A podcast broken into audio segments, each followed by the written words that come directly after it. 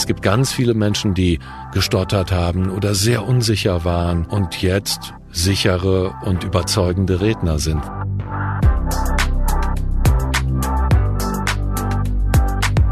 Willkommen zu Smarter Leben. Ich bin Lenne Kafka und in dieser Folge geht es darum, wie es uns leichter fällt, vor anderen Menschen zu reden. Zu Gast ist Sprecher und Präsentationscoach Thomas Friebe eine Rede auf einer Hochzeit zu halten oder ein Projekt vor einem versammelten Team vorzustellen. Sowas ist für viele Menschen ein Albtraum. Die Angst, öffentlich zu sprechen, ist wirklich weit verbreitet. Auch ich kenne das Gefühl. In der Uni habe ich im ersten Semester kein einziges Referat gehalten. Ich war sogar extra in den Seminaren, in denen es Klausuren als Prüfungsleistung gab. Naja, zum Glück habe ich mich dann im nächsten Semester überwunden, sonst hätte ich heute wahrscheinlich auch keinen Abschluss. Vermeidung ist auch überhaupt keine sinnvolle Strategie. Erst recht, weil im Alltag immer wieder solche Situationen Situationen auf uns warten. Und souverän vor anderen zu sprechen, das lässt sich trainieren, sagt Thomas. Wenn er spricht, hören oft Millionen Menschen zu. Er ist nämlich die Stimme von Wer wird Millionär und vielen anderen TV-Shows. Das Spannende daran, er hatte früher selbst mal Angst vor Mikro. Was hat also geholfen? Wie lösen wir uns aus solchen Blockaden? Mit welchen Tricks können wir unsere Nervosität in den Griff bekommen? Und wie wirken wir überhaupt souverän und präsent, wenn wir vor anderen reden? Über all das sprechen wir in dieser Folge. Thomas, zigtausende Menschen werden dieses Gespräch anhören. Stresst dich sowas noch? Nicht wirklich. Wäre es anders, wenn jetzt hier Leute im Raum sitzen würden? Auch nicht wirklich. Aber es ist natürlich schon so, dass immer ein bisschen Aufregung dabei ist, weil immer alles neu ist und wenn wir was Neues erleben, ist immer, ist es okay, ein bisschen Aufregung zu haben. Mal abgesehen jetzt von deiner Berufserfahrung, was gibt dir denn in solchen Situationen Sicherheit? Die Intention und das Gefühl, im Dialog zu sein die Intention ist sowas, was übergeordnetes, wie so eine Metaebene. Und dann bin ich weniger auf mich fokussiert, sondern habe den Fokus auf meiner Intention und dem, was ich mitteilen will. Was du rüberbringen willst, was dir wichtig ist. Mhm. Was ist denn eigentlich entscheidend dafür, dass wir gut vor anderen Menschen sprechen können? Ist das Persönlichkeit, Talent, eigentlich doch nur Übung? Liegt's an der Intention, am Thema vielleicht? Aber ich glaube, das ist so ein ganzer Strauß an unterschiedlichen Dingen, die da zusammenkommen, um gut vor anderen zu sprechen. Ich möchte informieren und Zuversicht geben den Menschen, die nicht so sicher sind, wenn sie vor anderen sprechen. Das ist jetzt hier meine Intention. Wenn ich so eine Intention habe, dann macht das einen großen Unterschied aus. Aber natürlich sind wir mit bestimmten Talenten und Begabungen gesegnet und viele sagen, ja, ja, also die, die sind so und die können das und ich kann es eben nicht. Und da kann man schon immer wieder sagen, nein, nein, jeder kann das lernen. Es gibt ganz viele Menschen, die gestottert haben oder sehr unsicher waren und jetzt sichere und überzeugende Redner sind, weil natürlich viel auch damit zusammenhängt, welche Inhalte habe ich und wie kann ich die rüberbringen. Also da ist durchaus auch Training möglich. Du redest jetzt hier vor Mikro gerade druckreif. Das war bei dir aber auch mal anders, als du ein journalistisches Volontariat gemacht hast und dabei live Nachrichten sprechen musstest. Mhm. Da hattest du selbst tatsächlich auch so ein bisschen Angst davor, bist mit der Aufgabe nicht wirklich klargekommen. Hast du die Angst überwunden oder hast du sie einfach in den Griff bekommen? Genau, ich habe sie überwunden, würde ich sagen. Und äh, das ist noch sehr schmeichelhaft, was du jetzt gerade gesagt hast, dass ich ein bisschen Angst hatte. Also ich habe da fast Todesangst ausgestanden. Deshalb kenne ich das, dass vor anderen sprechen so einen Druck auslösen kann. Meine ersten Nachrichten waren wirklich gestottert. Am Mikrofon Thomas Friebe, so ungefähr, weil ich war völlig überfordert. Das Rotlicht ging an und ich habe keinen Ton mehr rausbekommen. Also es war ganz schrecklich. Ich bin dann so, nachdem ich so drei, vier Mal angelaufen habe, den ersten Satz zu sprechen, hat dann die Moderatorin äh, das Wetter vorgelesen und Musik eingespielt und ich war äh, wirklich total schockiert. Das war einer der schlimmsten Momente meines Lebens, würde ich sagen. Naja, und so ist es ja oft. Ne? Aus der größten Schwäche kann man dann vielleicht auch eine große Stärke machen. Und das ist natürlich auch ein Hoffnungsschimmer für viele, die sagen, ah, ich kann das nicht, zu sehen, der konnte das auch nicht und jetzt ne, spricht er als professioneller Sprecher und ich kenne den aus dem Fernsehen. Also das ist interessant auf jeden Fall und das zeigt auch, dass wir uns verändern können und dass es nicht in Stein gemeißelt ist, wenn wir einmal Angst vor etwas haben, dass wir das immer mit uns weiter rumschleppen müssen. Weißt du, wovor du genau Angst hattest damals? Ja, es war diese Sorge, jetzt können mich alle hören, jetzt darf ich keinen Fehler machen, jetzt erkennen die vielleicht, dass du doch nicht so gut bist du kannst doch eigentlich gar nicht lesen, solche Sachen. Natürlich sind das nicht Gedanken, die vornehmlich sind, sondern das kommt aus dem Unbewussten, was dich davor schützen will, in eine Situation zu kommen, von der es weiß, dass es richtig peinlich werden könnte. Und dann passiert genau das, wovor es dich schützen will. Das ist so ein bisschen die Dramatik dahinter. Und das erlebe ich halt auch bei sehr, sehr vielen Menschen, mit denen ich arbeite, dass da diese Angst auf einmal hochkommt und auf einmal eine Blockade da ist, die vorher nicht da war oder von der sie sich gar nicht vorstellen konnten, dass es sowas gibt. Und dann ist man so ausgeliefert und auf einmal weiß man nicht mehr, was man sagen soll. Die Stimme bricht weg und man hat Angst und denkt sich so, was mit mir los? Dabei ist da einfach nur so eine Blockade da, weil es schon mal Erlebnisse gab oder weil da ein Gedankenkarussell anspringt, was einfach nicht zuträglich ist für die Situation dann. Im Grunde war es eine Angst vor Bewertung, könnte man auch sagen, oder? Also das, was du so ein bisschen beschrieben hast. Auf jeden Fall. Was hat denn bei dir die Blockade gelöst? Ja, das war ganz spannend, weil ich hatte einen Chef, der an mich geglaubt hat. Es war dann natürlich nicht mit dem ersten Mal getan, sondern im Volontariat musste er dann öfter vors Mikro. Und das war auch nicht mit der ersten einzigen Sendung getan, sondern da gab es eine ganze Nachrichtenschicht. Also ne, halbe Stunde später dann Lokalnachrichten, wieder Weltnachrichten, Lokalnachrichten. Und das wurde über den Tag nicht viel besser, ein bisschen, aber nicht viel. Er hat mich dann immer wieder auch für Nachrichtenschichten eingetragen, während die anderen Kollegen gesagt haben, also den Friebe lassen wir besser nicht ans Mikro, ne? also zumindest nicht bei den Nachrichten. Moderieren war kein Problem. Also auch da unterschiedlicher Kontext und trotzdem springt auf einmal an einem Kontext sowas an und in einem anderen Kontext springt sowas nicht an. Das war eine Sache. Der Chef den ich nicht enttäuschen wollte. Also habe ich mich dahinter geklemmt und habe mich sehr damit befasst, wie funktioniert das eigentlich, Nachrichten sprechen? Wie muss ich mit der Stimme runtergehen? Wann atme ich? Hab mir viele Nachrichten angehört. Dann bin ich immer wieder ins Übungsstudio gegangen und irgendwann kippte das von, oh, ich muss das hinkriegen, muss es hinkriegen zu, oh, Moment, das hört sich doch ganz gut an. Am Mikrofon Thomas Friebe. Also im Grunde, wenn ich zurückschaue, war es wie so ein, in der Psychologie spricht man auch von Identity Shift. So, vorher siehst du dich selber, äh, du kannst das nicht, du kriegst es nicht hin und irgendwann bist du dann so, wow, ja, das kannst du. Und dann kriegst du Bestätigung von außen. Das war bei mir nochmal in zwei unterschiedlichen Kontexten. Und dann war mir so klar, hey, das, was ich da erlebe, ist real. Ich kann das. Und das muss raus. Dann fangen eben diese Dinge an, aus der Blockade, also aus dieser Vermeidung, das darf nicht sein, zu was will ich denn eigentlich? Und das ist eine ganz andere Richtung. Und das erlebe ich auch immer wieder, wenn ich mit Leuten arbeite, dass sie aus dieser Sorge und Angst in die Freude kommen. Und das ist eine ganz andere Kraft, die dann dahinter steckt und eine ganz andere Authentizität, die dann auch beim Sprechen entsteht. Damit das passieren kann, dürfen wir aber eben nicht die Situation vermeiden, sondern müssen ein Stück weit durch die Angst durchgehen. Und was du erzählt hast, finde ich gerade ganz spannend. Ich habe hier letzte Woche nämlich mit Leon Winscheid über Geduld gesprochen. Mhm. Und du hattest ja auch da einfach einen Chef, der Geduld mit dir hatte. Mhm. Ähm, aber auch du selbst hattest Geduld, dass du dich verbessern konntest, dass du eben nicht gleich alles perfekt machen musstest wie ein Profi, sondern ja, konntest du halt vorher noch nicht, hast an dir gearbeitet, hat dann geklappt. Du hast aber auch noch was weiteres angedeutet. Du hast ja dich aktiv damit beschäftigt. Also du hast dich ja im Grunde auf diese Situation vorbereitet. Wie wichtig ist Vorbereitung bei Situationen, in denen wir vor anderen sprechen müssen, gerade wenn wir Angst haben, wenn wir aufgeregt sind, nicht besonders sicher sind? Vorbereitung sagen viele Rhetoriktrainer, ich bin ja kein Rhetoriktrainer, aber sagen viele, ja, 90 Prozent ist Vorbereitung. Und ich erlebe das immer wieder bei Menschen, die sehr große Sorge davor haben, weil sie eben mal ein Erlebnis hatten, was nicht so gut gelaufen ist, dass sie sich wahnsinnig gut vorbereiten.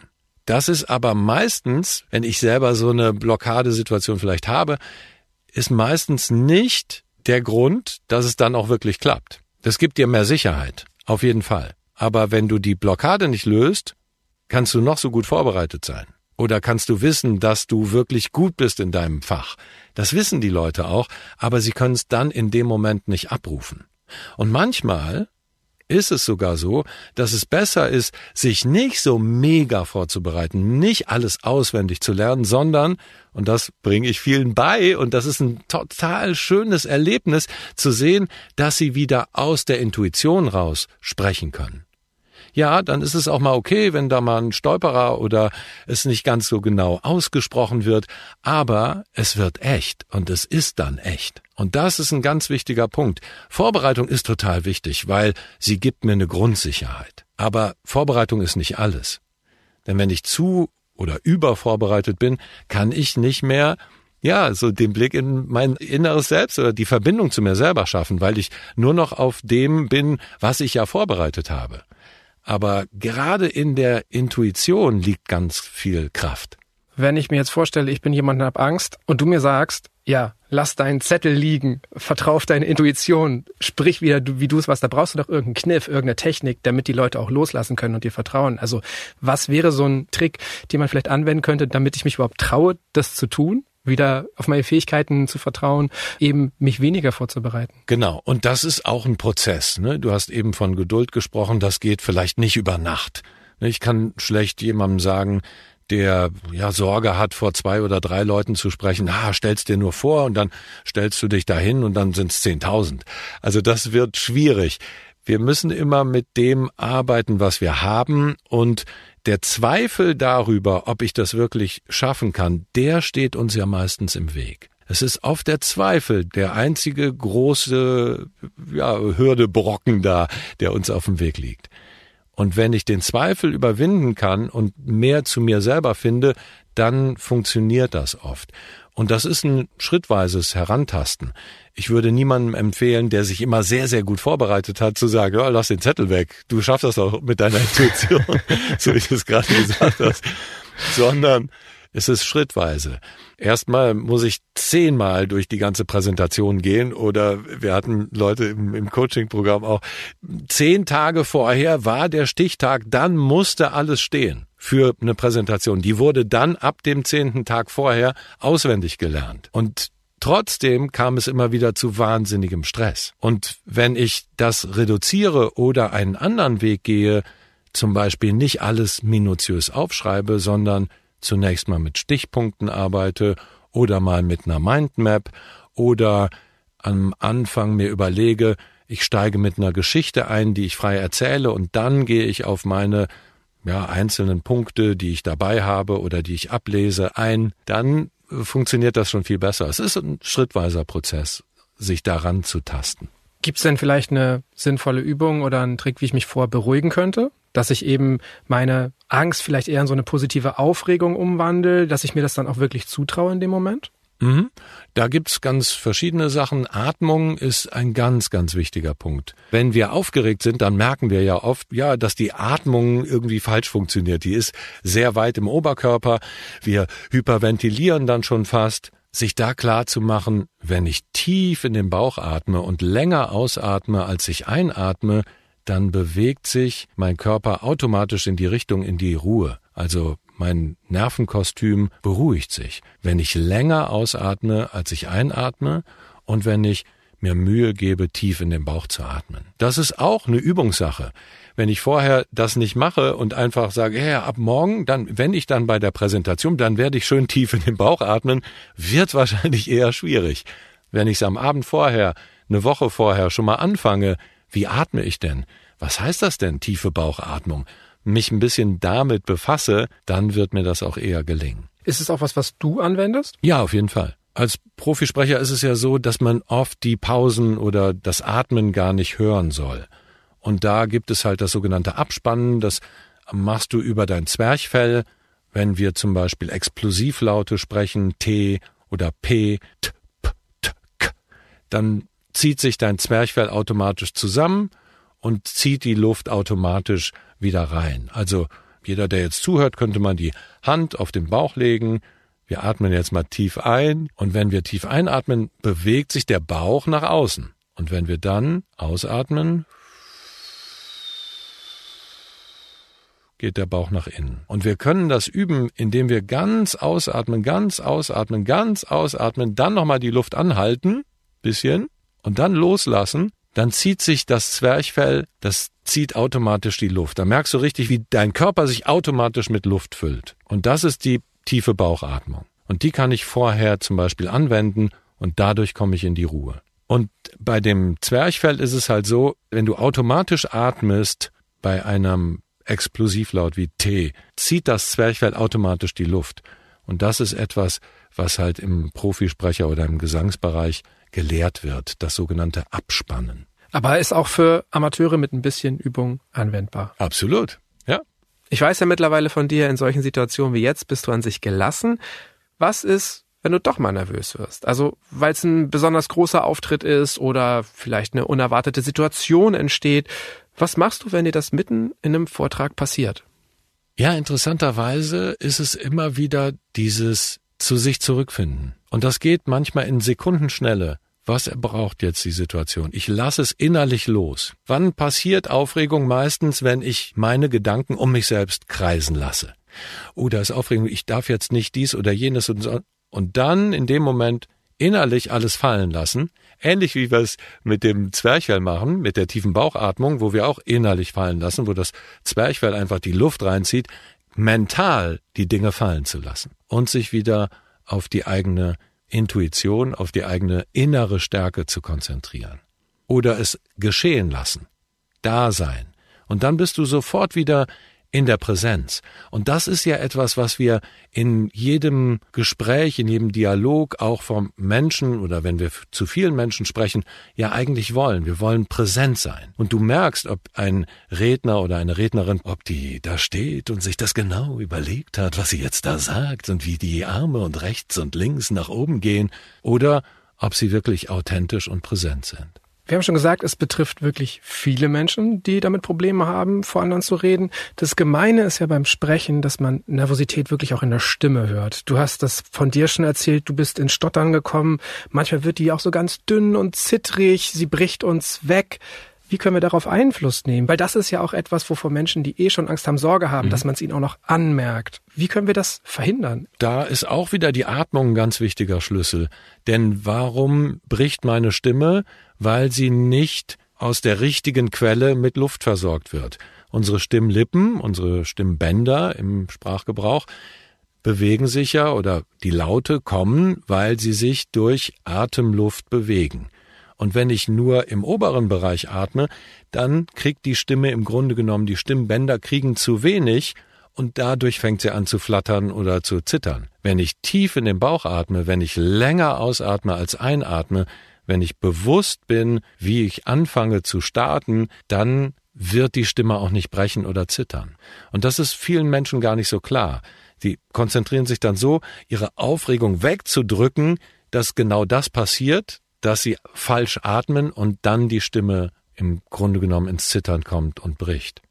Und wir haben ja eine sogenannte Indifferenzlage, also unsere Komfort- oder Wohlfühlstimmlage. Wenn ich in der Stimmlage spreche, kann ich lange sprechen und werde als souverän und kompetent wahrgenommen. Und das kann ich üben, indem ich zum Beispiel, wenn ich im Dialog bin, mhm, ein zustimmendes mhm, und das erste hm ist ja tiefer als das zweite. Mhm. Das ist eigentlich dein Indifferenzlageton, wenn du so willst. Und das ist ganz spannend, denn das kann ich dann im Dialog ja diese zustimmenden mhm, geben und auf dieser Stimmlage dann antworten. Mhm, ja, und ich meine, dass wir dies oder jenes tun sollten. Und das kann ich natürlich auch im Vorfeld einer Präsentation machen, indem ich mir klar mache, okay, wie will ich stimmlich da auch rüberkommen? Und wie kann ich das am Anfang schon direkt in einer Stimmlage tun, dass gar nicht die Gefahr besteht, zu hoch zu kommen? Das ist etwas, was total wichtig ist, sich im Vorfeld vorzustellen, was ich da tue. Mir ist fast wichtiger, mich vorzubereiten in eine Richtung, wie will ich da stehen? Wie werde ich sprechen?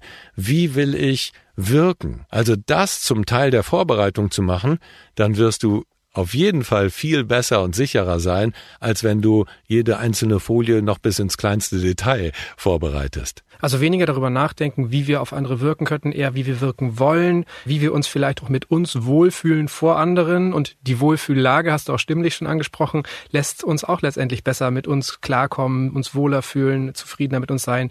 Ich kenne das von mir selber, es ist auf jeden Fall auch die Lage, in der ich mich lieber anhören mag. Ne? Ja, genau. Wie sieht es denn auch so mit anderen Körperreaktionen? Ich meine aus. Ich meine, es ist ja auch so, es ist ja nicht nur die Stimme. Wenn wir Angst haben, dann werden wir rot. Wir fangen an zu schwitzen. Das sind Dinge, die wir wirklich schwer kontrollieren können. Auch da, wie gehen wir dann souverän damit um? Also wir können ja nicht verhindern, dass die Leute das mitbekommen. Wir nehmen das viel, viel stärker wahr als die anderen da draußen. Sowohl im Zoom, wenn ich rot werde, dann werde ich rot, aber es merkt kaum einer, weil in der Videokonferenz ist das nicht so ganz klar. Ich selbst nehme es vielleicht wahr und deshalb denke ich, alle anderen nehmen es auch wahr. Wir selber nehmen diese Dinge achtmal so stark wahr, als es reell so ist. Das ja, bringt oft schon mal ein bisschen Entspannung, weil man denkt, okay, also achtmal ist ja doch schon einiges. Insofern, ah, nehmen die das gar nicht so wahr. Abgesehen jetzt von deinem Volontariat, hast du mal einen wirklichen Blackout gehabt? Mm, so einen richtigen Blackout? Nee. Also könnte ich mich jetzt nicht daran erinnern. Habe ich jetzt vielleicht einen kleinen Blackout bezüglich dessen? was, was rätst du denn anderen Menschen, äh, die dich fragen, wie man damit umgehen soll? Weil du hast es ja anscheinend selber nie erfahren. Also ich weiß das natürlich, weil ich äh, mit sehr vielen arbeite und dann weiß ich, dass da immer wieder auch die Angst vor dem Blackout da ist. So. Und neurologisch gibt es so einen kleinen Trick mit den Zehen zu wackeln. Das klingt jetzt total abwegig und total äh, bescheuert, aber das ist die längste Verbindung vom Gehirn bis runter in die Zehen. Mit den Zehen zu wackeln in diesen Momenten, das sind dann wirklich Bruchteile von Sekunden und oft fängst du dich da wieder. Ich arbeite zum Teil mit Leuten, wo wir einen Blackout in die Präsentation mit einbauen. Denn was ist es? Es ist ja die Angst, dass es passieren könnte. Also warum nicht damit arbeiten? Das heißt, ich stelle mir einfach vor, okay, wenn die Sorge oder die Angst so groß ist, dass da ein Blackout kommt, weil ich das ein, zwei, vielleicht dreimal erlebt habe, dann wird er dann immer schlimmer, also baue ich es in die Präsentation ein. Sowas wie, ich habe einen kleinen Faden mit in der Tasche und wenn ich einen Blackout habe, wird vorher geübt, was tue ich dann? Dann schaue ich die Leute an, schüttel den Kopf, beug mich runter, wichtig, Musterunterbrechung, weil ich beuge mich runter und schon passiert etwas in unserem System und hebe einen imaginären Faden auf. Ich glaube, ich habe meinen Faden verloren. Ach nee, aber dieser ist es hier nicht. Es wird ein, auf jeden Fall etwas äh, Gelächter kommen oder Lachen. Die Situation wird aufgelöst. Und dann kann ich fragen, äh, wer, wer kann mir gerade weiterhelfen? Dann kommt was und dann bin ich schon wieder drin. Wahrscheinlich spätestens, wenn ich diesen Faden hochhebe und sage, wer kann mir weiterhelfen? Oder ich habe den Faden verloren. Lieber die Situation groß machen, als zu versuchen, sie zu verstecken. Genau. Und das gibt vielen schon die Sicherheit, dass sie wissen, im Zweifelsfall habe ich hier nochmal ein Tool, was meiner Rede, meiner Präsentation gut tut. Wir sind schon dabei, auch darüber zu sprechen, wie wir souverän wirken auf Bühnen, während wir sprechen. Du hilfst ja nicht nur Menschen dabei, die Angst vorm Sprechen zu verlieren, du hilfst ihnen auch eben souverän zu präsentieren. Beides hängt miteinander zusammen.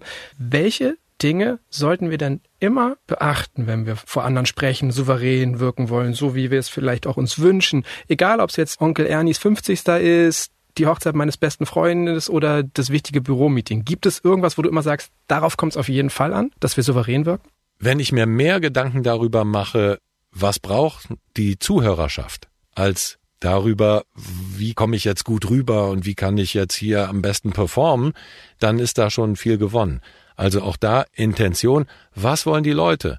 Wenn ich mich von dieser ja, von diesen Gedankenspiralen, ah, darf, es darf keiner merken, wie es mir geht, es darf keiner merken, dass ich aufgeregt bin, dann bin ich nur bei mir. Das ist dann so eine, eine kleine Ego-Tour. Wenn ich überlege, was brauchen die anderen? Was wäre toll? Worüber würden die sich freuen? Ernies Geburtstag oder auch in einem Meeting. Was ist das, was hier für die anderen notwendig und wichtig ist? Dann habe ich auch eine andere Richtung. Dann gehe ich von mir weg zu den anderen. Ich nenne das Fokusverschiebung. Ne? Du verschiebst den Fokus von dir auf andere. Aber auch eher im Sinne von, so will ich auf die wirken, so will ich sie überraschen, als nur Erwartungen erfüllen zu wollen, oder? Genau. Ja, was brauchen die anderen? Ne? Also im Sinne von, genau, noch nicht mal so sehr, wie will ich wirken, sondern was brauchen die? Was wäre das nette, gute, positive, was ich denen mitgeben kann? Da geht's gar nicht so sehr um mich, sondern es geht um die Leute, die ich erreichen will. Was zeichnet für dich einen wirklich starken Redebeitrag aus? Lebendigkeit und Nähe. Ja, ich finde, natürlich können wir am Reißbrett tolle Reden entwerfen und es wurden am Reißbrett schon tolle Reden entworfen, aber oft merken wir ja, kommt das wirklich bei mir an? Und wenn du große Redner dir anschaust, ist da immer ein Gefühl von Nähe. Du bist denen nah. Die schaffen das, diese Distanz zu überwinden ob du vor 10.000 Leuten sprichst oder in einem Meeting. Du fühlst dich den Menschen nah. Die haben sozusagen die Brücke zu dir direkt geschlagen. Und das ist eine Qualität von Menschen, ja, die zugewandt sind. Ich glaube, Zugewandtheit ist auch ein wichtiger Punkt dabei. Okay, ja, was ja im Grunde auch dazu passt, ne, dass wir nicht zu sehr mit unseren eigenen Sorgen und Ängsten beschäftigt sein dürfen, weil es sonst schwer ist, eine Verbindung zu anderen aufzubauen.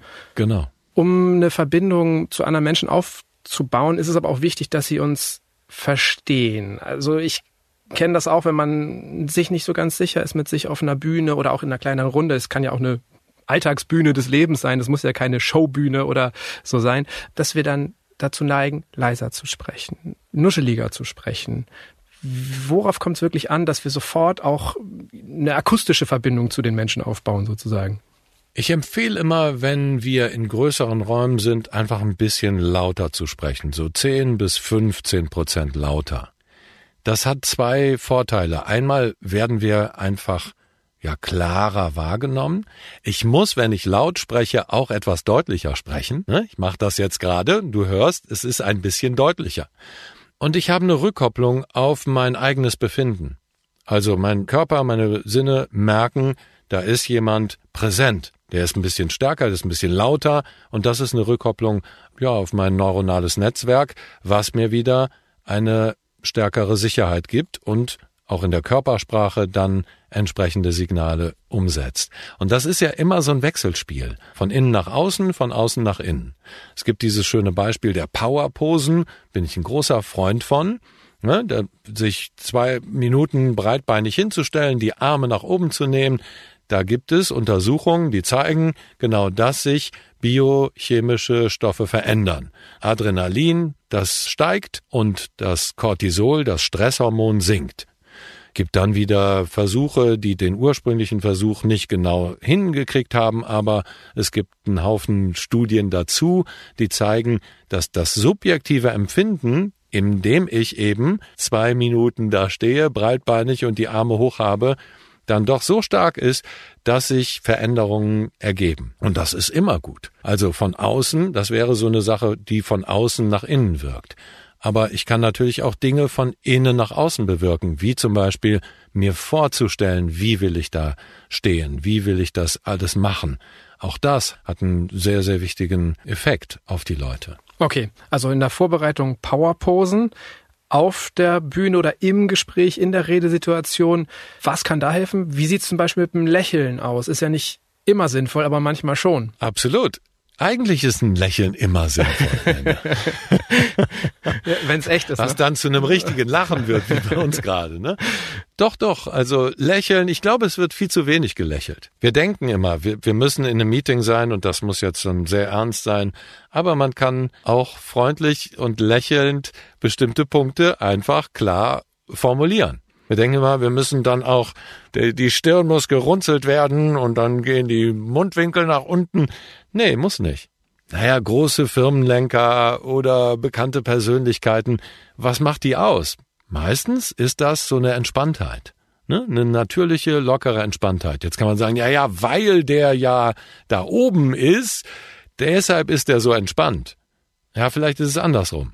Der ist da oben, weil er so entspannt war, auch vorher schon. Was vielen Menschen auch gar nicht so leicht fällt, ist je nach Situation den richtigen Tonfall zu finden.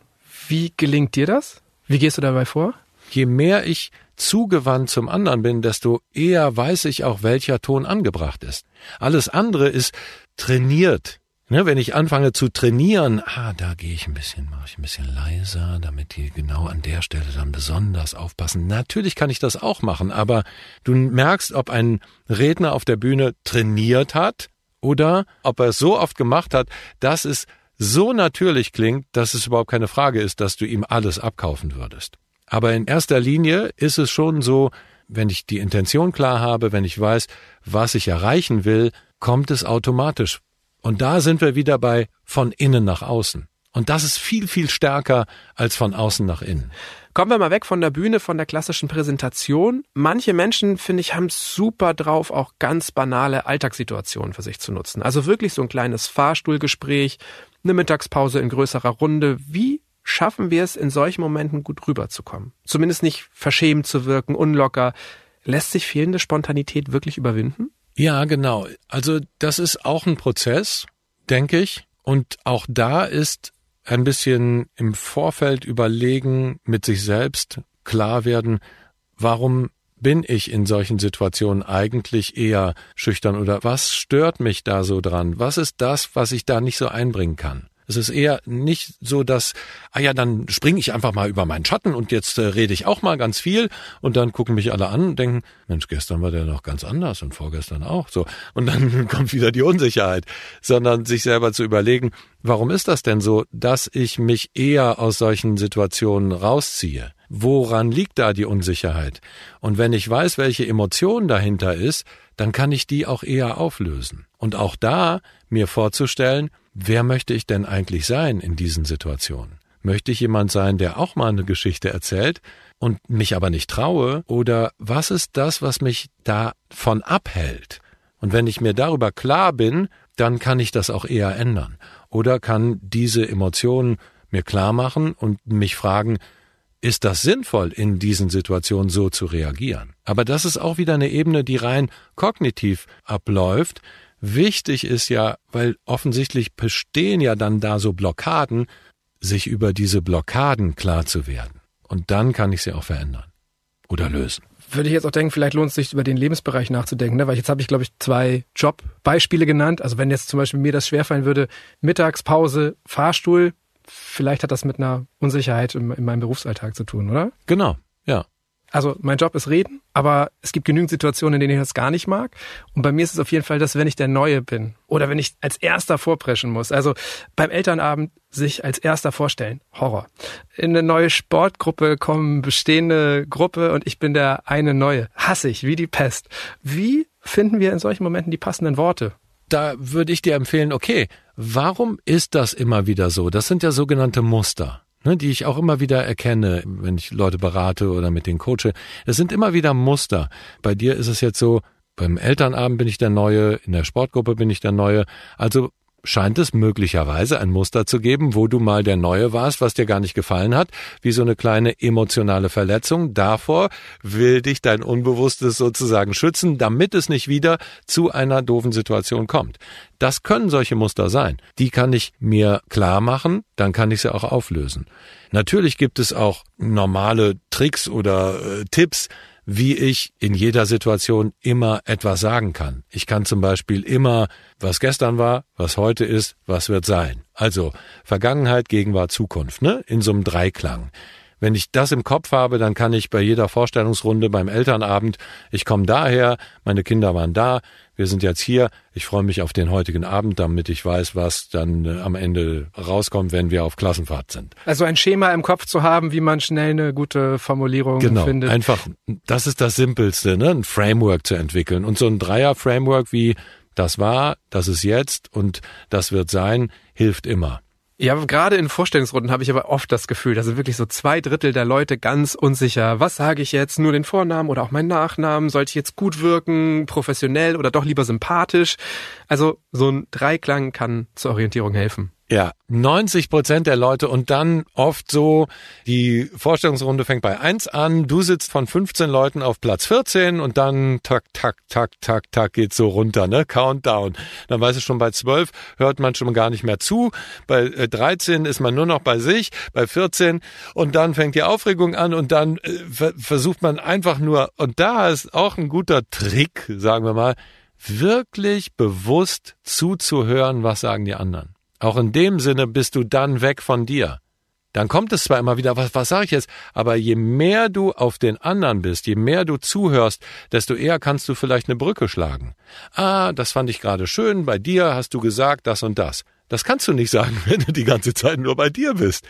Und so nimmst du das auf, was jemand anderes gesagt hat und kannst es wieder in die Gruppe spielen. Auch wieder in Verbindung bleiben mit den Leuten, die im Raum sind, ne? Genau, ja. Was ist die beste Nothilfe in solchen Situationen, wenn man wirklich merkt, ah, es krampft sich alles zusammen?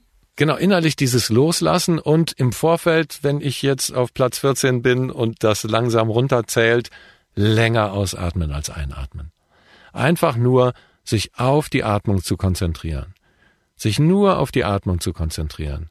Einatmen, ganz lange ausatmen, solange ich kann, solange ich kann, solange ich kann. Und währenddessen höre ich noch zu und atme wieder ein und atme out, solange ich kann, solange ich kann, solange ich kann. Und höre weiter zu und dann kommt es zu mir und dann werde ich ganz normal antworten können. Der nächste Vortrag kann kommen, der nächste Elternabend auch. Danke für deine Zeit, danke fürs Gespräch. Sehr gerne, hat Spaß gemacht, danke. Zugewandtheit ist wichtiger als Perfektion. Ich glaube, diesen Gedanken werde ich mir auf jeden Fall aus dieser Folge mitnehmen. Klingt für mich auch fast nach einem sinnvollen Lebensmotto. Wie helfen euch die Tipps von Thomas? Wobei wünscht ihr euch noch Unterstützung? Wofür braucht ihr neue Ideen? Schreibt es mir gern an smarterleben.spiegel.de oder auch als Text- oder Sprachnachricht per WhatsApp an die 0151 728 29182. Vielleicht kann ich euch dabei mit passenden Folgen unterstützen. Und mehr Infos zum heutigen Thema gibt Thomas Friebe auf YouTube in seinem Podcast oder in seinen Seminaren. Die Links stehen wie immer in den Shownotes dieser Episode. Wenn ihr Smarter Leben bei Spotify oder Apple Podcasts hört, lasst uns gern eine Bewertung da. Dort könnt ihr diesen Podcast auch kostenlos abonnieren. So verpasst ihr dann keine Folge. Dank geht an Marc Lüx und Olaf Häuser, die mich bei dieser Produktion unterstützt haben und unsere Musik kommt von Above Zero. Das war's für heute. Tschüss, bis zum nächsten Mal.